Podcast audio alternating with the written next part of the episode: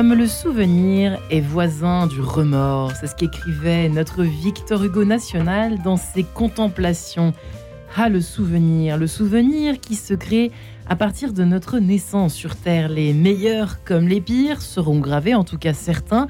Et quand nous devenons parents à notre tour, qu'y a-t-il de plus éblouissant, étourdissant, mais aussi d'effrayant d'être responsable de ce petit être, puis peut-être de ces petits êtres euh, jusqu'à leur envol. Alors d'où peut-être cette peur, cette peur irrépressible qu'ils souffrent, qu'ils soient malheureux ou pire, qu'ils nous quittent, qu'ils partent définitivement. Alors tout simplement, comment vaincre la peur de perdre son enfant?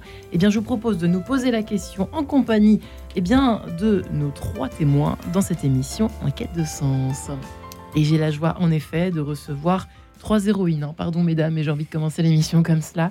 Euh, je commence par vous, Caroline Monet. Bonjour, bienvenue dans cette émission. Bonjour. Vous qui êtes donc journaliste euh, pour Aletheia, vous avez publié cet ouvrage euh, chez MAM, Une si petite main, dans laquelle vous racontez bah, votre parcours avec un. Alors c'est drôle parce que toutes les trois, à chaque fois dans vos ouvrages respectifs, euh, en tout cas toutes les deux, vous utilisez, euh, non pas, vous racontez pas l'histoire de façon extérieure, mais vous vous mettez soit à la place de l'enfant, soit, vous, soit une lettre qui lui est adressée clairement, sous forme de lettre adressée à votre enfant. Alors moi, euh, je raconte l'histoire du coup de Rosina, qui voilà. voilà une maman qui habite en Angleterre, qui du coup peut pas être là ce matin. Oui, alors vous racontez l'histoire, pardon. Parce que du coup, je vous, je vous, ai, euh, j'ai fait un espèce d'amalgame presque naturel après avoir lu votre livre tout fraîchement.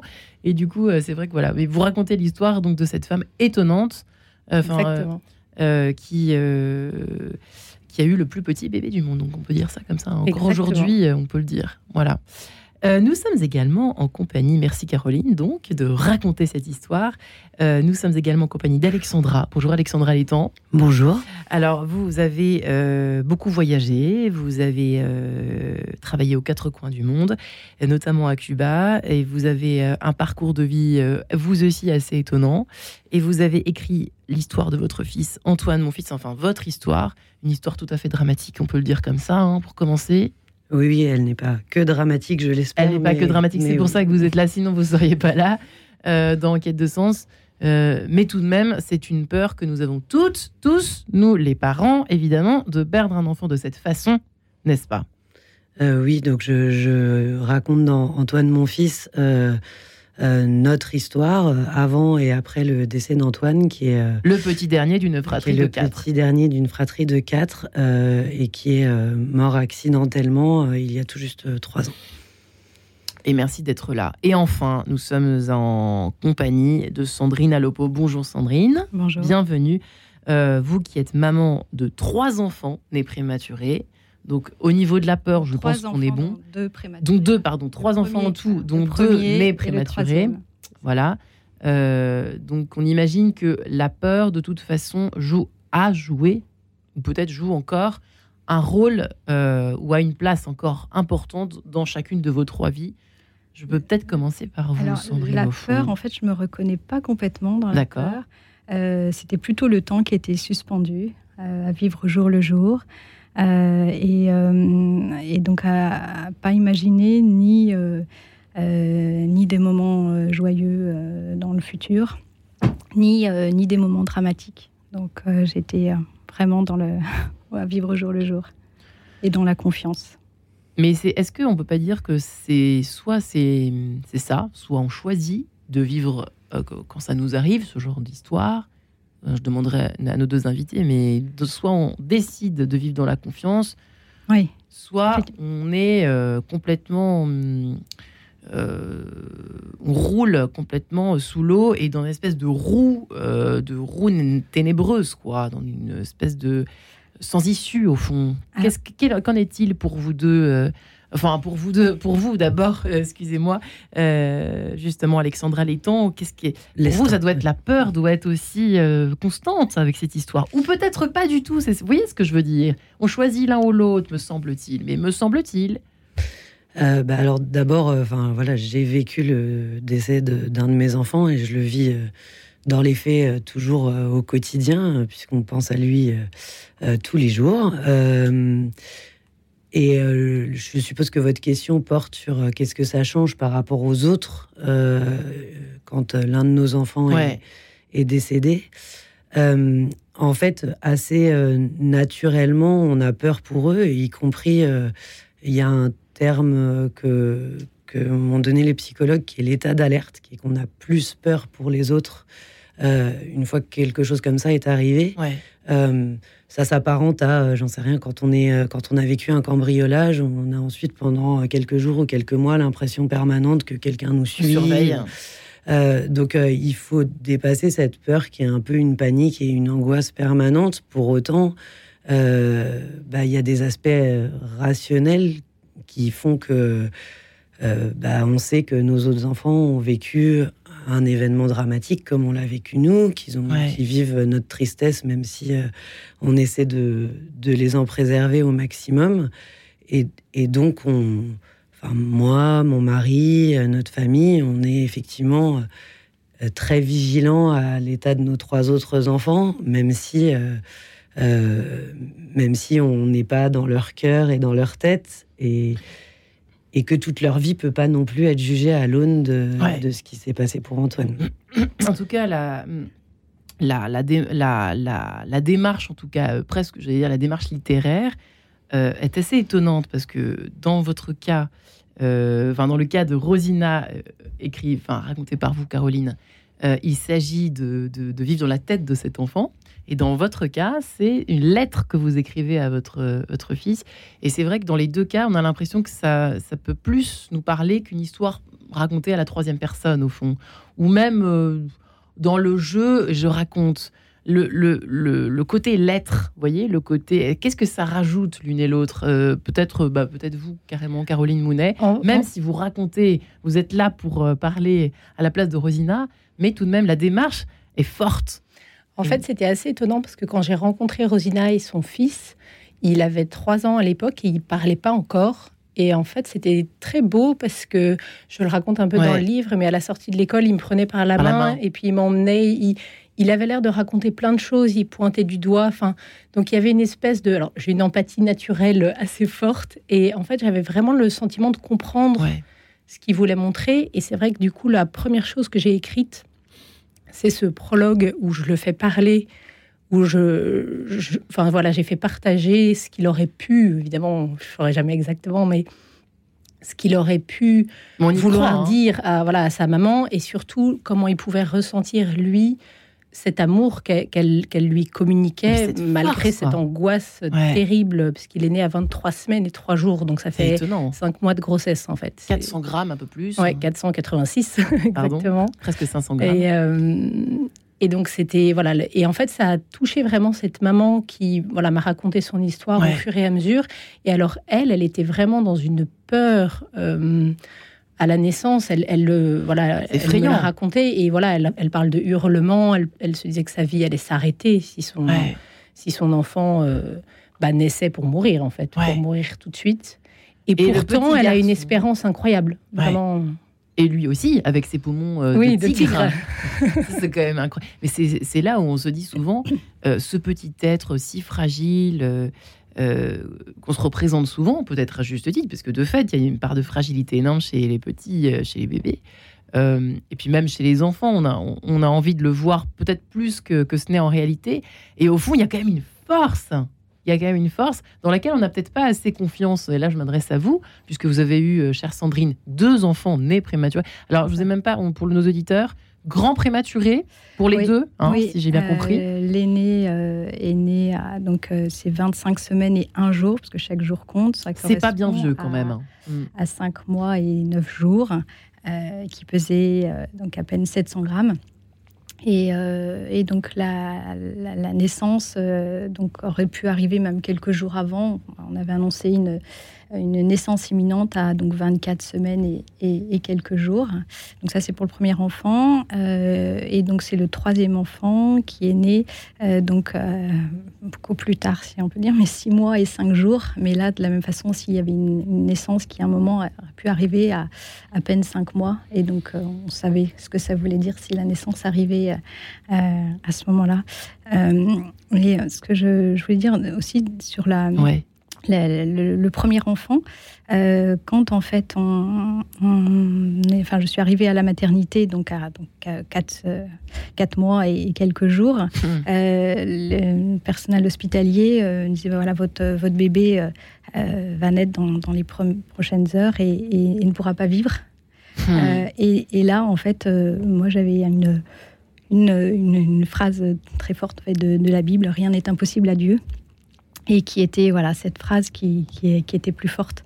Et donc Dieu, Dieu était là. Et, euh, et donc c'était voilà, c'était possible. Donc je m'accrochais à ça.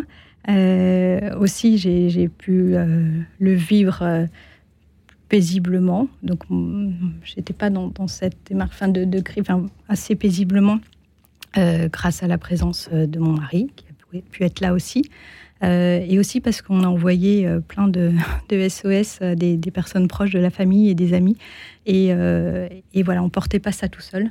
Et, donc ça a aidé à être, à être confiant et, et, à faire confiance, comme on disait, à chaque fois, il fallait faire confiance en fait au bébé pour qu'il veuille vivre. Euh, dans, votre, dans, votre, cas, Alexandra, euh, est-ce que vous vous disiez pas quand même pourquoi moi? Pourquoi ça nous arrive? Déjà que notre vie a été difficile, que la vôtre a été quand même difficile. Enfin, on peut dire peut-être que toutes nos vies sont difficiles. Enfin, quand même.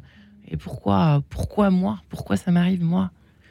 Alors, je, je, considère pas que ma vie avant cet événement. Non, c'était plutôt. D'ailleurs, vous dites que c'était plutôt paisible, etc. Mais et euh, euh, pourquoi moi, quoi cette question bah, Évidemment, il y a cette question. Après, pourquoi quelqu'un d'autre C'est après aussi, on est d'accord. également.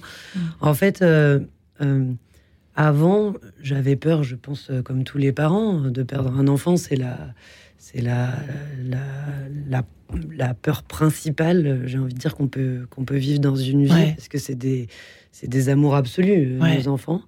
Euh, mais ça restait euh, une peur théorique. Donc évidemment, je, je, enfin, comme tous les parents, je leur mettais des casques quand ils faisaient du vélo, je faisais attention quand il y avait une piscine, etc. Et puis, bah, malgré tout, il y a eu cet accident qui aurait peut-être pu être évité. Donc c'est et là, tout à coup, ben effectivement, le on se dit, mais en fait, ça m'arrive à moi. Et tout s'effondre. C'est, c'est, ça n'arrive pas qu'aux autres. Euh, et en fait, le fait que ça devienne possible, bah, comme on le disait, ça peut donner peur pour nos autres enfants, c'est le cas. Mm.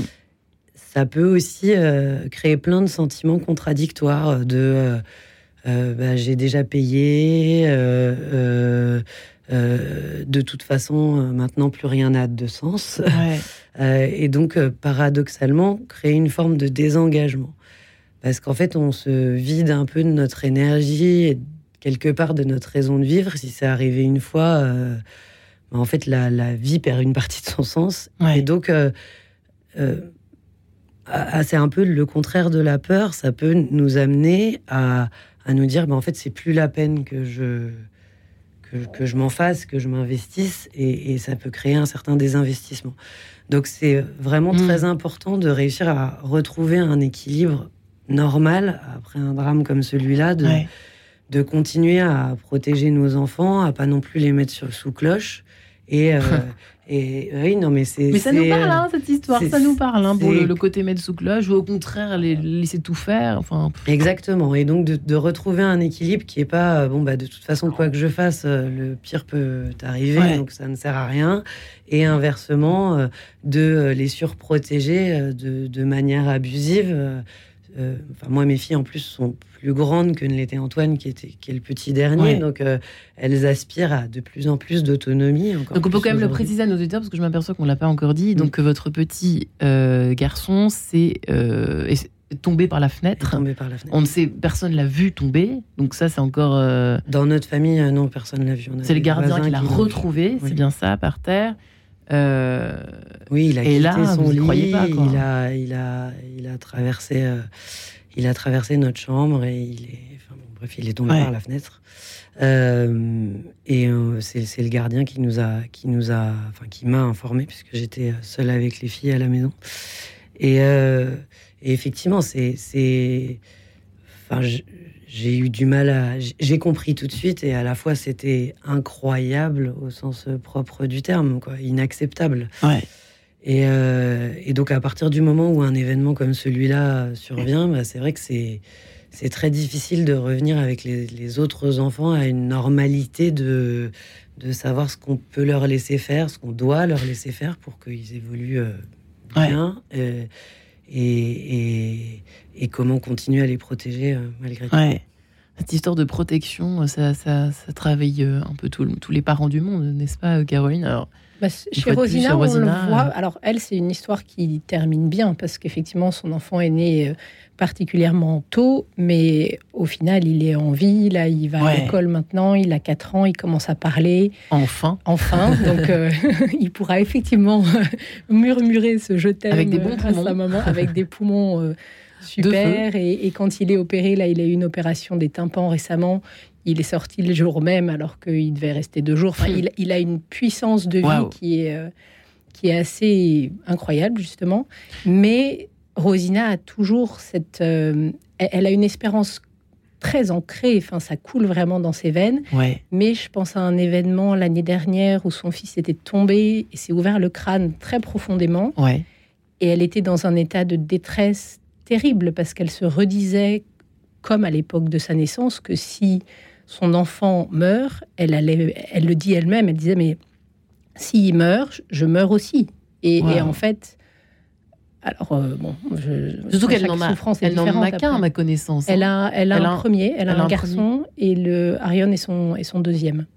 Et, quand bien même, parce que moi je me disais, quand on a d'autres enfants, à la limite, peut-être que il n'y a pas une sorte de compensation. C'est affreux de dire ça, mais vous voyez ce que je veux dire. Quand on n'en a qu'un, on n'a qu'un seul objet de, d'amour. Quand on en a plusieurs, je ne sais pas. Mais pourtant, elle le dit. Pourtant, elle dit. Chez Rosina, elle dit qu'elle a un lien très particulier avec cet enfant-là. Et elle, elle transfère pas la peur ou l'amour sur l'aîné, mais elle dit qu'elle a un lien avec cet enfant né prématuré qui est, qui est unique parce qu'elle s'est tellement accrochée à cette espérance de vie que. Elle, elle dit d'ailleurs qu'elle a du mal à le gronder, qu'elle est, elle enfin voilà, elle a, elle a tendance à le, pas, trop le heurter parce qu'elle se dit il a déjà tellement souffert, je peux pas le. Après, il aura, il aura besoin quand même et il apprend avec l'école, mais voilà, elle, a plutôt tendance à, à continuer à le préserver en fait. Hmm. Eh bien, écoutez, je, je vous propose de continuer cet échange juste après cette petite page en couleur. Bref, à tout de suite.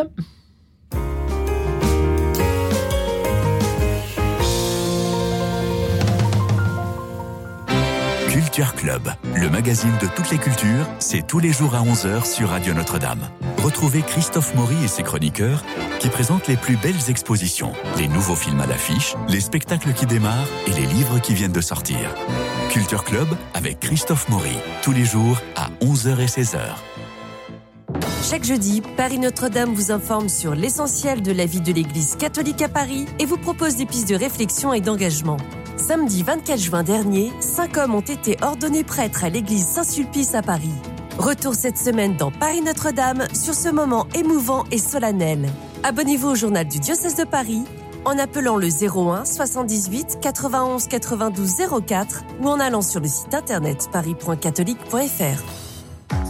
Radio Notre-Dame, les auditeurs ont la parole. Radio Notre-Dame, c'est une radio qui n'est pas une radio commerciale.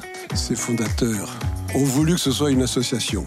À partir de là, ils la confient, euh, euh, comme ce que fait l'Église, euh, assez fidèle. Je pense que pouvoir avoir le plaisir d'écouter des choses aussi différentes que mille questions à la fois, le chapelet, l'évangile et des émissions de culture générale, ça justifie tout à fait un effort financier.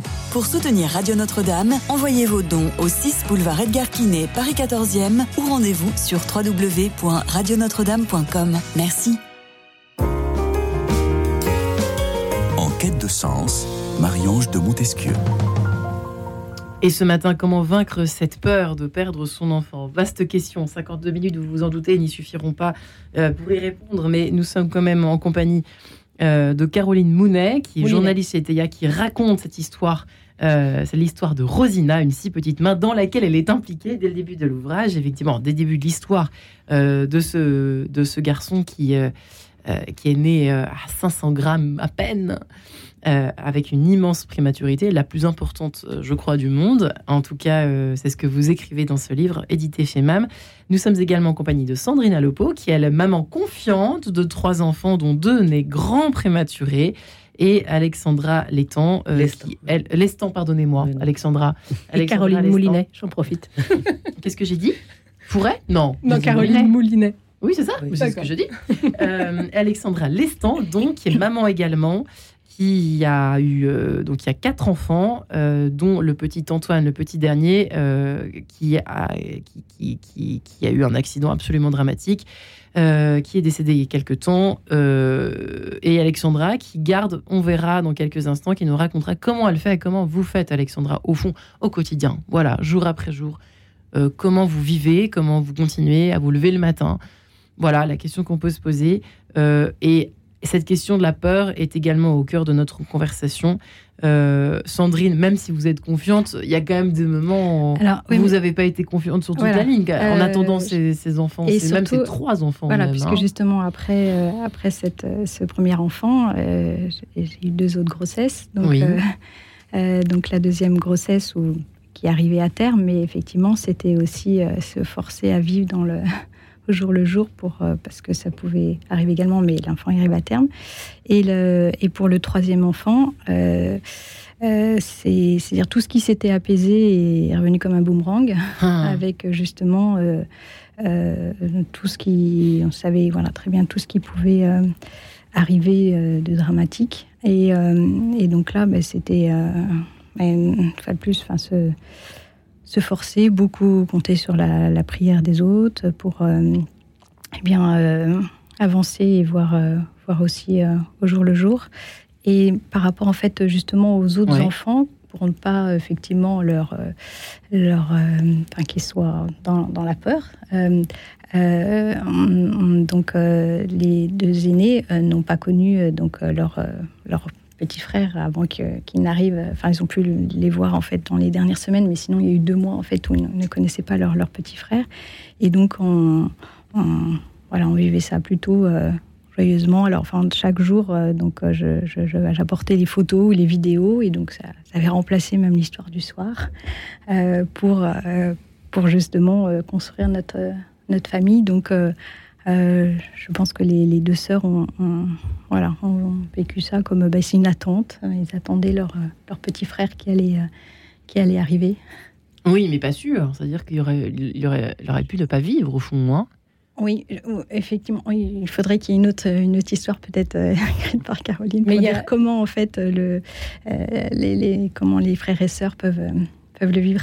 Nous, effectivement, on a peut-être imaginé trop facilement que pas qu'ils attendaient, effectivement. Parce que c'est vrai qu'à l'instant, mesdames, je, me tourne vers vous, Alexandra, parce que c'est vrai que j'échangeais euh, avec vous, euh, mesdames, euh, autour de cette histoire de, de, de, la, de la peur, l'évolution de l'histoire de la peur, on peut peut-être dire ça, à propos des enfants en général. L'apparition et la surapparition, la surprésence aujourd'hui du contrôle par le biais de nos petits objets magiques qui sont là pour géolocaliser nos enfants. On a consacré récemment une émission à cela, etc. le tout contrôle euh, n'efface pas le risque. Alexandra, c'est bête de dire ça. N'empêche qu'on a du mal à l'accepter peut-être. Mm. Euh, je pense qu'effectivement, euh, aujourd'hui, on est beaucoup, j'en faisais en partie, j'en faisais partie, je pense, avant le drame qui nous est arrivé, à considérer que on a assez de garde-fous pour, euh, pour euh, complètement euh, éviter le risque. Parce que les systèmes de santé sont très bons, parce qu'on a effectivement des moyens de traquer nos enfants de plein de manières.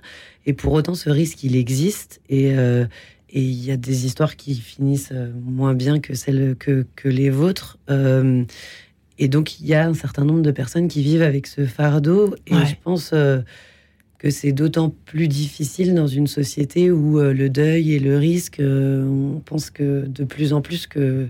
Enfin, en tout cas, c'est des choses qui sont beaucoup mises de côté. Euh, et, et, je pense que c'est important de savoir que ça existe, même si je... Vous dites même au début de votre livre que c'est tabou. Hein. Vous commencez par ça en disant que c'est carrément tabou. Mm. C'est tabou. Bah, c'est une question qui l'est effectivement. Aujourd'hui...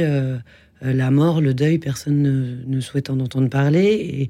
Et, pourtant, il y, a des, il y a des cultures dans lesquelles c'est évidemment pas quelque chose de joyeux, mais on, entoure de manière beaucoup plus volontaire les personnes qui sont en deuil. on en parle, on s'autorise à pleurer. Et, et, je pense que c'est. en tout cas, pour moi, ça m'a beaucoup aidé que j'ai un cercle familial et un cercle d'amis qui soient qui soit présent avec cette volonté de d'en parler à notre rythme et quand on en a besoin, on n'est pas tous pareils dans la Et ce livre vous, avez, vous, a, vous a servi de thérapie, dites-vous? Tout à fait. C'est ça qui s'est passé? Oui, tout à fait. J'ai commencé à écrire parce qu'il y avait plein de pensées qui se bousculaient dans ma tête, donc euh, en, forme, comme une forme de catharsis en fait, pour euh, tout sortir et, et ça m'a beaucoup aidé. Et puis petit à petit, je me suis dit que justement, c'était quelque chose qui pouvait euh, c'était un ouvrage qui pouvait aider d'autres personnes, soit à comprendre des endeuillés, soit à, soit en tant qu'endeuillé soi-même, euh, bah, à voir qu'on n'est pas seul. En fait, moi, ça m'a beaucoup aidé de me rendre compte qu'autour de moi, euh, il y a énormément de personnes qui sont passées par euh, ce type de drame et qui en parlent pas du tout. Pour une personne dont je savais qu'il ou elle avait perdu son enfant, j'en ai découvert dix au moment où ça m'est arrivé. et je parle vraiment de cette proportion-là. Et donc, je, enfin, voilà, je, l'ai écrit pour que, pour que les gens comprennent ce qu'on traverse, même si mon histoire est, singulière et que je prétends pas que chacun vive son deuil de la même manière. Et puis pour, euh, bah, pour aussi euh, donner ce, cet espoir de je ne suis pas seul, et il y en a d'autres qui traversent ce type d'épreuve. est-ce que vous avez, vous avez au niveau de la peur, je vous ai un peu posé déjà la question au début, mais pour vos trois filles quand même, mhm. qui, qui, euh, que, l'on embrasse d'ailleurs ce matin, n'est-ce pas? Euh, Un gros love à mes trois filles. Mais oui. Et alors, comment, euh, pardonnez-moi de vous poser la question, on doit bien sûr souvent vous la poser. C'est, est-ce que vous avez, ouais, vous avez pas plus peur pour elle du coup? Non, j'ai l'impression que vous disiez non tout à l'heure un peu. Mais alors, au départ, il y a cette peur euh, mécanique de euh, ça pourrait se reproduire euh, et, qui, de temps en temps, m'étreint à nouveau. Je pense que c'est plus le cas pour des enfants qui pourraient avoir des enfants plus petits qui repassent par, c'est ce que vous racontiez un peu, les mêmes phases, les mêmes âges, et où du coup on retrouve des sentiments et des peurs qu'on a pu avoir et qui sont importantes. Donc voilà, quand quand je vois des enfants qui ont deux ans ou deux ans et demi, j'ai peur pour eux. Ça peut être mes neveux, ça peut être euh, voilà. J'ai peur pour eux plus que ce que que ce que je ressentais pour mes enfants. Pour mes filles, c'est différent aujourd'hui. Bah, j'ai peur que ce drame qui a marqué leur vie et le fait qu'elles nous aient vus dans des hmm. situations émotionnelles difficiles et oui. les marque. Et, bien sûr que ça les marque de toute façon. Euh, mais du coup, on, bah, on essaye. C'est très difficile. Hein. Euh, euh, d'en parler avec elles, de les faire parler, pas forcément à nous d'ailleurs, euh, euh, de pas le mettre sous le tapis. Bah, pour autant, c'est un marqueur de leur existence et et donc oui, c'est une vraie peur que ça puisse les à minima les affecter dans leur vie future et et, peut-être avoir des conséquences. Donc on y est vigilant, mais encore une fois, on peut pas tout hmm. contrôler. Caroline Moulinet, je voulais écrire des choses sur votre Oui, parce qu'il y avait deux choses euh, que je voulais partager de Rosina. C'est vrai qu'elle parle de cette, cette inquiétude sur ce qui peut arriver à son fils, et notamment celui qui est qui est né très prématuré. Et c'est vrai qu'elle raconte, par exemple, quand elle le voit euh, partir à fond en trottinette sur le bord du trottoir, en disant oh là là, euh, il peut se faire renverser, il peut tomber. Enfin, ah il, y a évidemment cette peur parce que le perdre ce serait terrible. Enfin, mais elle raconte aussi qu'elle essaye de le laisser vivre, que justement il est là et, qu'il vit. Et donc, faut pas qu'il soit euh, privé de trottinette juste pour euh, pas se faire écraser. Enfin, ça serait un petit peu extrême. Ça, c'était la première chose. Et la deuxième chose que je voulais partager aussi, c'était que justement les parents d'enfants prématurés sont en fait je trouve, enfin, j'ai plusieurs amis qui, ont vécu ça, ils sont très seuls en fait, parce qu'ils sont entre ces murs de l'hôpital, euh, enfermés. Quand ils sortent de l'hôpital, ils n'ont pas leur bébé avec eux. Donc en fait, c'est des parents qui sont bien réellement parents, mais ça se voit pas aux yeux du monde. Et donc euh, ils prennent le bus, euh, personne les laisse s'asseoir. Enfin, alors qu'ils auraient hmm. leur landau avec eux, ce serait bien différent. C'est une violence quand on y pense. C'est très violent parce qu'en fait, hmm. cette souffrance et cette peur quand même, parce qu'à ce stade, les parents savent pas si l'enfant va vivre. Il y a, Ils hmm. vivent, comme disait Sandrine, au jour le jour, en disant bah, chaque jour est un jour euh, donné et cadeau, mais demain, on ne sait pas. Et, donc, il y en a beaucoup qui se disent qu'il ne faut pas essayer d'anticiper, d'imaginer, réfléchir à ce qui pourrait se passer. Et, et ça, Rosinelle a vraiment avec cette espérance. Et donc, l'idée aussi de, de partager son témoignage, c'était vraiment d'apporter cette lumière à ces parents qui sont entre les murs de l'hôpital, qui peuvent se sentir très seuls, enfermés, isolés. Alors en général, beaucoup sont portés par les prières aussi, comme disait Sandrine, les, les amis du quartier, les parents qui viennent apporter euh, les plats pour les autres, euh, prendre les aînés à l'école. Enfin, il y, a tout un soutien euh, très beau qui, qui, se met en place, mais voilà, les parents portent quand même ce poids. Mais là, c'est là où je, suis désolée, nous sommes en quête de sens, chère euh, Alexandra, et sur Radio Notre-Dame, à fortiori, je, je me sens légitime à poser la question est-ce que euh, la foi, euh, une forme de spiritualité, quelle qu'elle soit, aide à mieux gérer, c'est affreux ce mot d'aujourd'hui, la peur de perdre, la, peur de la mort au fond, hein. parce que là, c'est ça dont il s'agit aujourd'hui, hein, qu'on est un enfant euh, en pleine santé qui tombe malade, qu'on est un, enfant né prématuré qui n'est pas sûr de continuer de vivre, qu'on rencontre la mort sur le chemin euh, de la vie, euh, comme l'a vécu Alexandra et son mari et sa famille. Bah, c'est pas facile, peut-être aujourd'hui, où en plus tout ça est tabou, la mort ça n'existe pas, oui, on en parle quand ça arrive, mais bon, après on referme le couvercle, etc. Qu'est-ce que vous, voyez ce que je veux dire euh, Alors, Alexandra semble avoir quelque chose à dire. Mais... Euh, alors, euh, enfin, moi, je, suis agnostique, donc je, ça, pour autant, enfin voilà, je, je, j'ai une certaine forme de spiritualité que j'exprime dans le livre et, et qui m'aide, puisque ça m'aide entre autres à continuer à parler à mon fils et en parler à d'autres. Euh, ce qu'on m'a dit sur la foi, euh, pour d'autres gens qui ont traversé des deuils, d'autres personnes qui ont traversé des deuils, y compris euh, mon mari et d'autres, c'est que bah, ça forme l'espérance de se retrouver un jour. Donc ça, c'est, c'est, c'est vrai que ça évite le grand vide, cette espérance. Pour autant, ça aide pas forcément au quotidien et dans le monde d'aujourd'hui. Mmh. Ça peut, y compris, le rendre un peu irréel. Euh, et donc, euh, euh, c'est, il ne faut pas penser que c'est une recette miracle. En tout cas, c'est ce que j'en ai retenu de ce que m'ont dit des personnes qui, qui avaient une foi très profonde, c'est que leur vie sur Terre reste difficile parce qu'ils ont traversé un événement dramatique et la perte d'un enfant s'en est On a le cœur qui reste déchiré, pour le dire comme cela. Caroline, qu'est-ce que vous diriez Je pense qu'effectivement, le, l'espérance qu'on a de se retrouver et, pour ceux qui croient, probablement la mort, ça reste quand même un. Quand on a un proche qui est mort, en fait, les cieux sont ouverts. ça crée en fait une unité entre cette vie éternelle et la vie sur terre. Donc, en fait, pour ceux qui ont la, la grâce de croire, ça donne une unité en fait avec cette vie éternelle. Donc ça, c'est ça n'efface rien. Mais ça n'efface ni la souffrance, ni le. Ça saurait. voilà, c'est certain. C'est pas perlin pimpin. c'est pas de la magie du tout. Mais par contre, ça donne une, une, sorte de lumière, on peut dire ça comme ça, et de force aussi, côté euh, Sandrine. Ah oui, c'est plus hein qu'une lumière et une force. Euh, euh, donc en fait, pour le moment de donc, la naissance de notre, notre fille aînée, on a fait le choix en fait de, de, la baptiser, que ce soit mon mari qui la, qui la baptise. Euh, donc on avait un ami prêtre qui a pu expliquer euh, avant la naissance euh, comment il pourrait faire, ce qu'il ce pourrait dire. Et, donc justement, parfois on a pu entendre par d'autres personnes qui nous disaient que c'était quelque chose de, magique, comme si le baptême était quelque chose de magique et ça allait aider. c'est humain en même temps de. mais mais en fait, c'était voilà, c'était bah, plus plus fort que ça.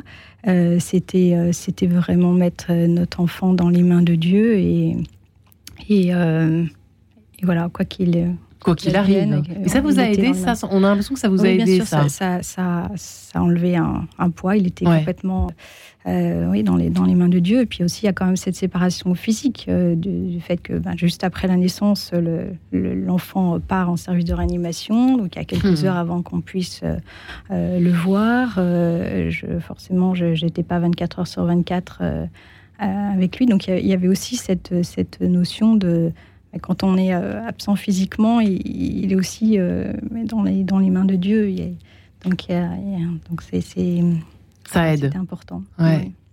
Eh bien, mesdames, je vous propose de nous retrouver dans quelques instants, juste après Little Drum and Boy, signé Pentatonix. Et on se retrouve juste après. À tout de suite. Radio Notre-Dame.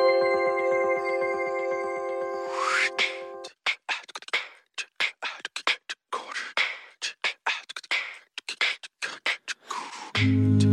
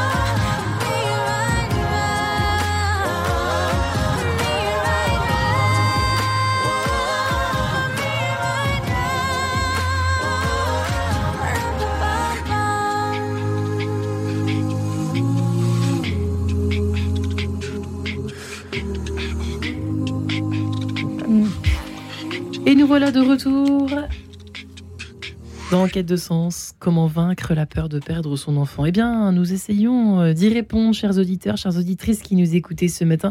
Que vous ayez d'ailleurs euh, perdu un enfant ou non, euh, cette peur reste, persiste. Alors, comment faire pour la vaincre? Nous en parlons avec nos trois invités ce matin, trois témoins. Caroline Moulinet, qui raconte cette histoire qui a tenu la main ferme et pleine d'espérance de ce petit garçon prématuré qui s'appelle Arion. Je, je l'ai dit bien, je n'osais pas le dire depuis le début parce que c'est albanais. Je me suis trompée. Ah, je le dis à l'espagnol, moi, n'importe quoi. Ça s'écrit Arion. Arion. Elle le prononce Arion. Arion. Euh, qui est le plus grand prématuré du monde, euh, qui a survécu, qui est maintenant un petit garçon qui va plutôt bien.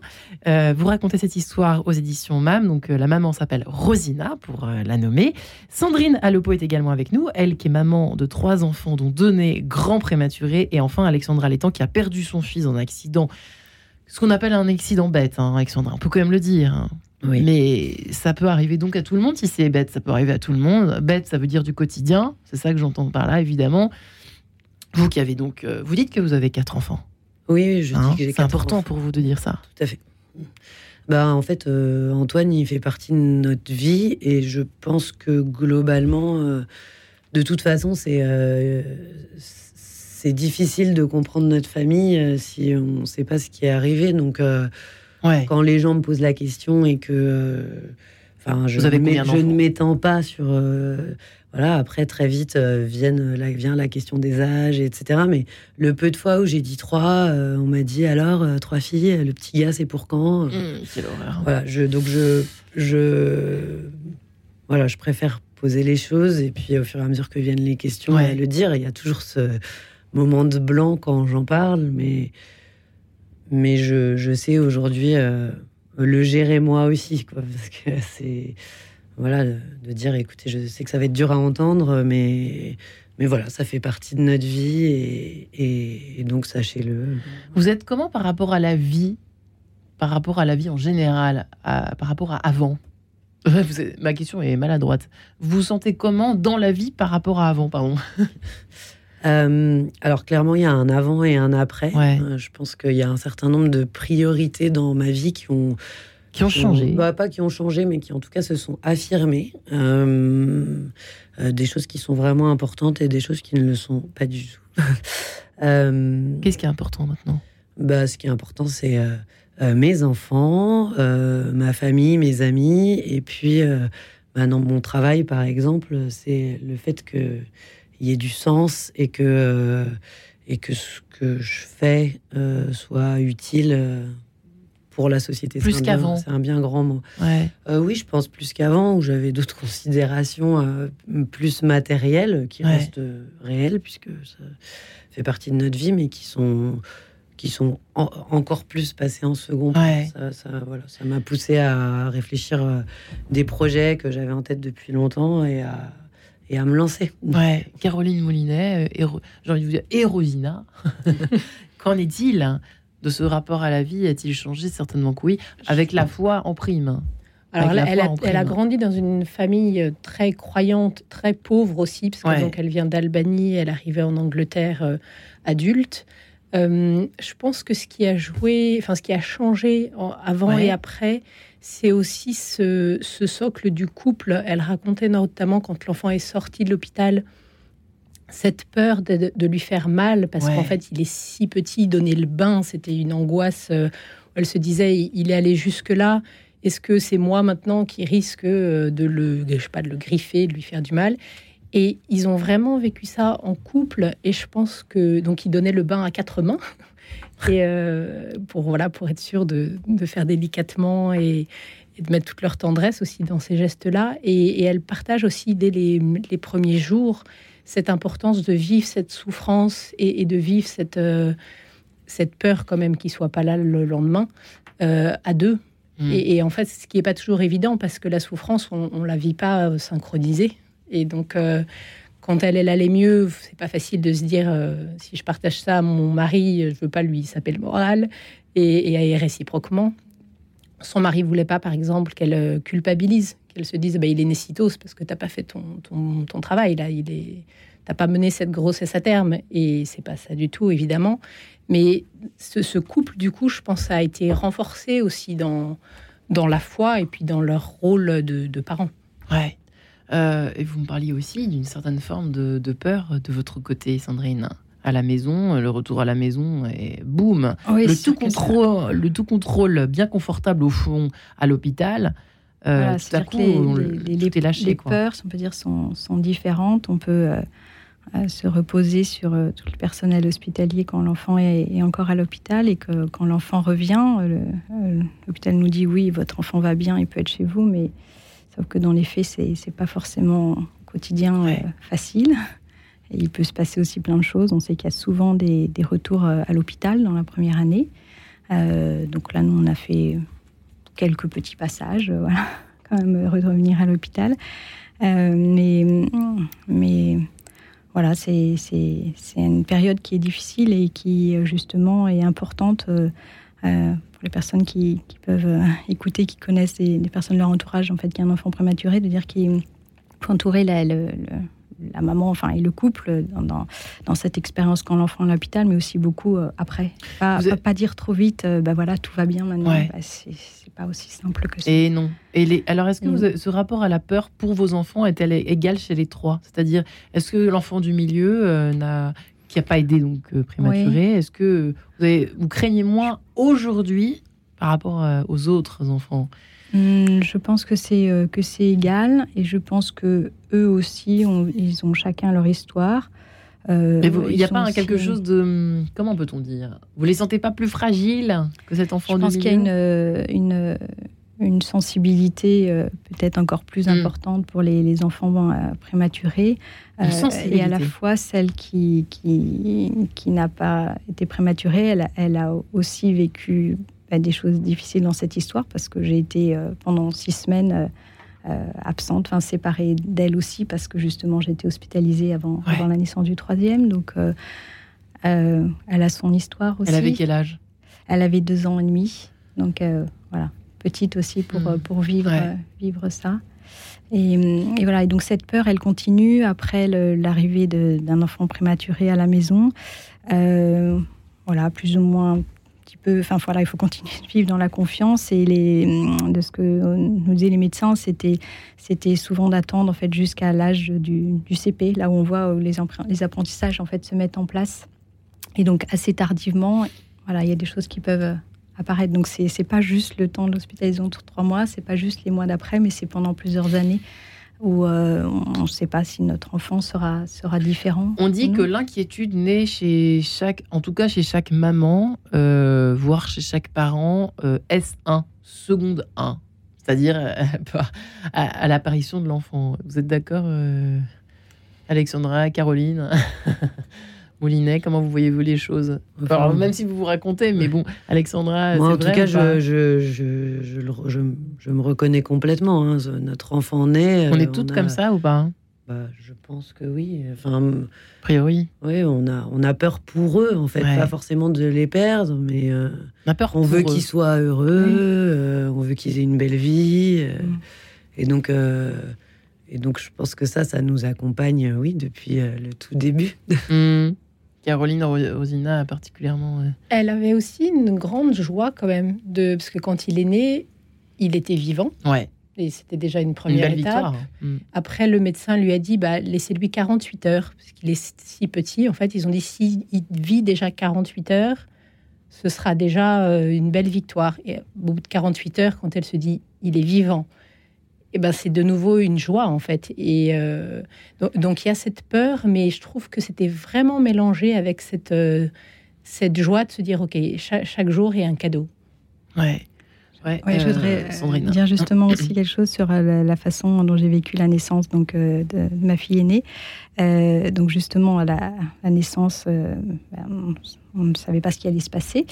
Euh, et, euh, et j'ai, il m'est resté plus euh, justement ce sentiment de joie où je, je me souviens à, avoir dit à mon mari, ben on est, on est parents. Et là, j'accédais en fait à, au statut de maman. Et on ne savait pas ça, ni si notre enfant allait vivre, ni si on pourrait avoir d'autres Mais même si c'était pour quelques secondes, c'était quand même. je, je devenais maman. Et, et ça, c'était, c'était plus fort que tout. Mmh. Mais même si, euh, ouais, ça... en fait, il y a des cohabitations d'émotions, de, hein, de sentiments, Alexandra. Euh, c'est ça qui se passe, en fait. Hein. Oui, il y a beaucoup de paradoxes. Et d'ailleurs, ce, que vous, ce que vous racontez, pour le coup, c'est parce que du tout ce que j'ai vécu moi, mais il y a beaucoup de, de mamanges, puisque c'est le terme consacré, qui ont qui ont perdu leur enfant et qui, qui parlent de ce sentiment euh, mixé d'être très heureuse d'avoir été maman, euh, même si elles ont par la suite perdu leur enfant. Donc je, pense que c'est... Bah, on, change et ça change notre vie pour toujours d'avoir un enfant quelque part qui, qui reste avec nous ou non. Qu'est-ce que vous répondez, mesdames, à toutes ces mamans, ces parents qui nous écoutent ce matin et qui qui ne savent pas comment faire, tout simplement. Alors, même quand elles ont, ils n'ont pas forcément perdu d'enfants, qu'est-ce qu'on peut leur dire ce matin pour arrêter d'avoir peur pour tout, quoi? Qu'est-ce qu'on peut dire? Qu'est-ce que vous diriez? Je pense qu'il y a une part de, de maîtrise des pensées, de l'imagination, en fait.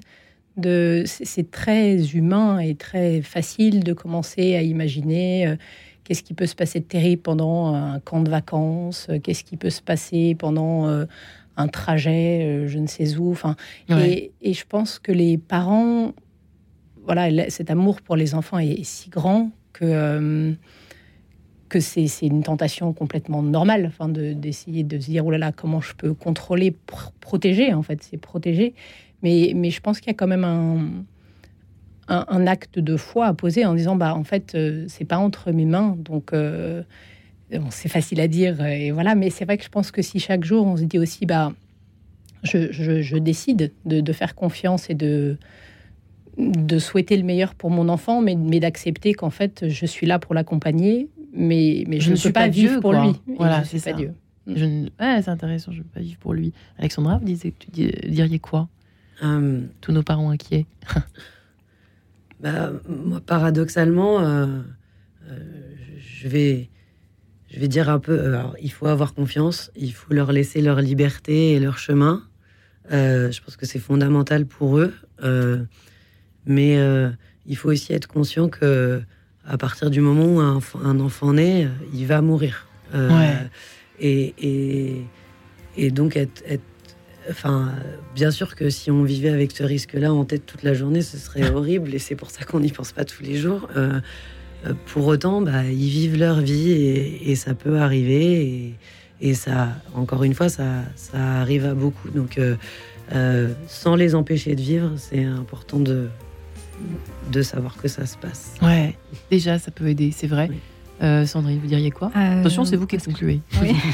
ce serait de trouver chaque jour les, on dit dans notre, notre quotidien les, petits soleils. Donc ça, c'est les mots qu'on utilise avec les enfants. Trouvez eux les, petits soleils. Et puis moi, en fait, dans ma vie, euh, justement, euh, même les jours où on que ça va pas, aller chercher justement cette, cette joie et la transmettre, avoir le souci de transmettre à nos enfants. Bah déjà, ça va mieux, j'ai l'impression, non? Hein, Les parents qui nous écoutent, qu'est-ce que vous en dites? Moi, je trouve que ça va mieux. Caroline Moulinet, merci beaucoup. Merci aussi euh, Rosina, une si petite main. Merci pour ce si beau témoignage aux éditions MAM à découvrir Urgence. Alexandra Letton également. Hein. Antoine, mon fils, toujours à découvrir chez Robert Laffont. et enfin, Sandrine Alopo, bravo et merci. Et bonne route, mesdames. Merci beaucoup. Merci. Merci. Retrouvez le podcast de cette émission sur le www.radionotre-dame.com.